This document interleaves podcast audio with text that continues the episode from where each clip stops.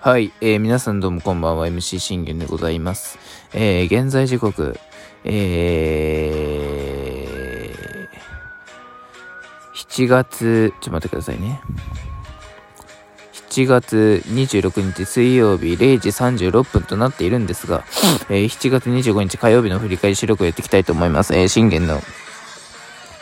全力絶叫ラジーというところで皆さん声もよろしくお願いいたします。はい。えー、この番組はオリファン歴11年目の私、信玄がオリックス試合の振り返りから、えー、メジャーでのスーパースターの振り返り、えー、もしくは、ああ、ちょ、メジャーでのスーパースターの振り返りはなしですね。ちょっとあの、今はなしです。はい。えー、オリックスの振り返りから、もちろん日ハムの振り返り。は時間があったらします。まあ、明日、明日あたりにちょっと日ハムの振り返りもちょっと出そうかなと思っておりますけどね。えー、そして、えー、大谷の振り返りと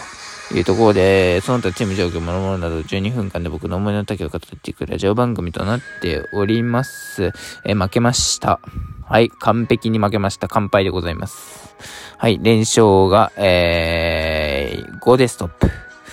ね、5連勝以降、できないですね。いや、まあ、あの、本当にあの、今日に至っては、あの、何もできなかったっていうところで、慶喜自身もすごい苦しみましたし、でも苦しんだとはいえ、別に悪くはないです。本当に何も悪くはないですし、あの、慶喜自身が、3失点とか4失点とかして、はあ、被弾したってって5回途中、はい、KO とかな、4回途中 KO とかなったら、いや、慶喜さ、今日はさすがにちょっとあの、許せへんよってなりますけど、ちゃんと8回途中まで投げて、ね、8回途中まで投げて、3失点で試合を作ってるわけなんだから、いや、何の文句もないわけですよ。僕からしてみれば。じゃあ誰が悪いのか。打線陣と9回に出てきた、あの、小野。あいつら、おめえらは何やってんだと。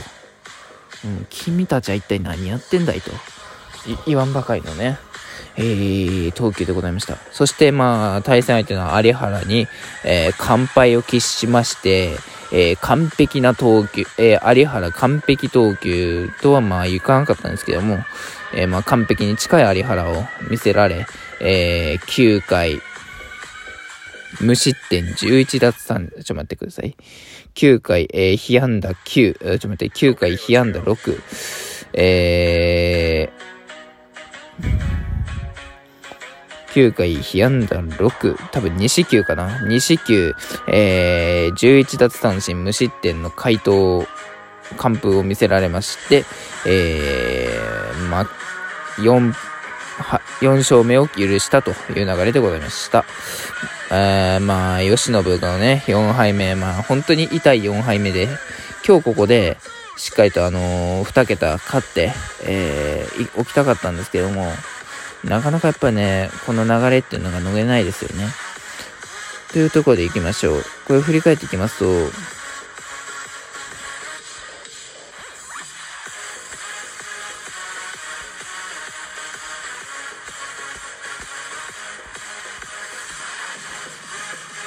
これ振り返ってきます？とね。あのー、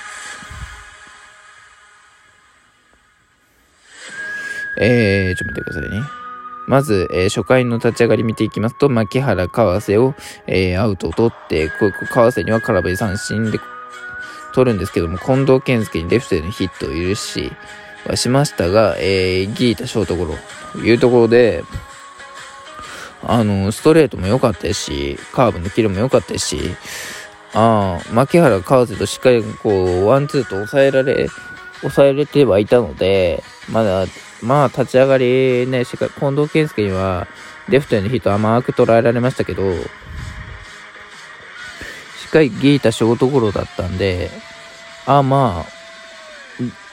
先に1点取ってしまえば、なんとかなるだろうと。1点、そして、まあ、追加点で2、3点取ってしまえば、まあ、なんとかなるだろうという流れだったんですけれども、えー、そこで打線、えー、中川君が、こういう栗原が悪送球で出塁、一塁。さあ、悪送球からの、えギボッチ三振ワンアウト、ここからです。えベニー閉殺スリーアウト。これがね、あのー、まあ見ていくと、有原の投球は、今日は三振をまあ取りに行こうっていうその意思は見てはいた、取れたんですけども、その三振を取りに行くのは、まあただのね、フェイクであって、確実に完封狙いに来てんなっていう、もうあの、そのね、狙いが、もう俺がエースとして、エースになるしかないと、俺がもう輝きを見せつけるしかないっていう、もうそのね、あの、宝石のような有原をね、見せつけるためには、どうすればいいのかっていうところで球数をね、少なくして、でも、あの、抑えてやるというところでし、狙い、狙い澄まされた併殺というところでございます。だから結局、ね、打線陣が、こうやって生かし、ね、2回もそうなんですけど、あの、トン、セレーニ君アウトになったんですけども、トングーがセンターへのヒットで出塁しました。はい、宗君ダブルプレー。はい、またこれで、初回、2回、続けて閉鎖作りました。さあ3回です。えー、杉本君がレフトにヒットを放って一塁、おからののぐってダブルプレー。また閉殺。若月契約カーブで三振するアウト。ここでね、3回の閉殺してるんですよ、3イニング。3イニング連続閉殺は、本当に、あのー、何やってんのとしか僕は言いようがなくて、や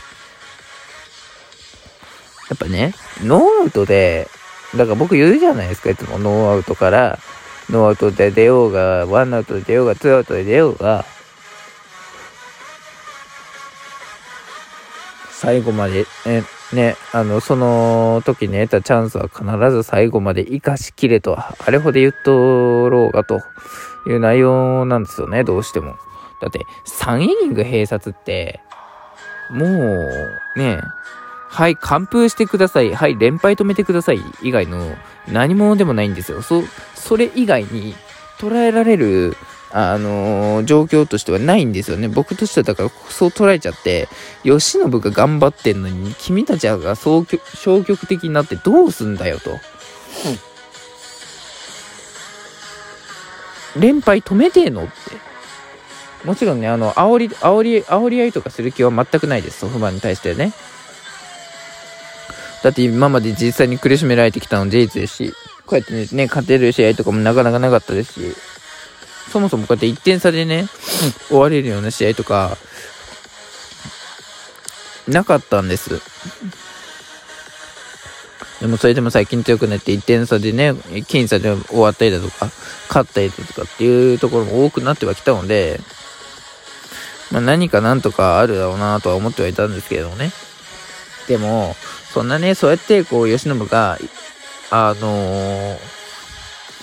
せっかく作ってくれてるのにっていう流れになるんですよね。うん、さあ、そしてここで痛い痛い吉信が、あ1失点を取られました。まあ、この1失点っていうのは柳町が内野安打。これがね、ベニーが悪送球するんです。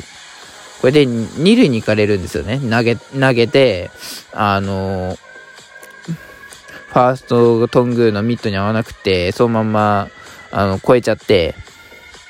その取りに行ってる間に柳町に2塁進塁を許したんですよ。ってことはこの二塁進塁っていうのは何を意味するかっていうと、回に送りバント成功されて、しかもノーアウトだから三塁行けま、行かれます。ってことはここで何を警戒しなきゃいけないかっていうと、犠牲フライを警戒しなきゃいけないんですよね。犠牲フライとか、もしくはあの、セカンドフライとかで、あの、柳町とかだったら走ってくる可能性あるじゃないですか。となると、確実に犠牲フライと、あの、得点圏の得点圏っていうかね、得点、あの、できる、あの、ね、えー、チャンスっていうのは出てくるわけなので、そこで、あの、の、先制点を許すセカンドゴロを、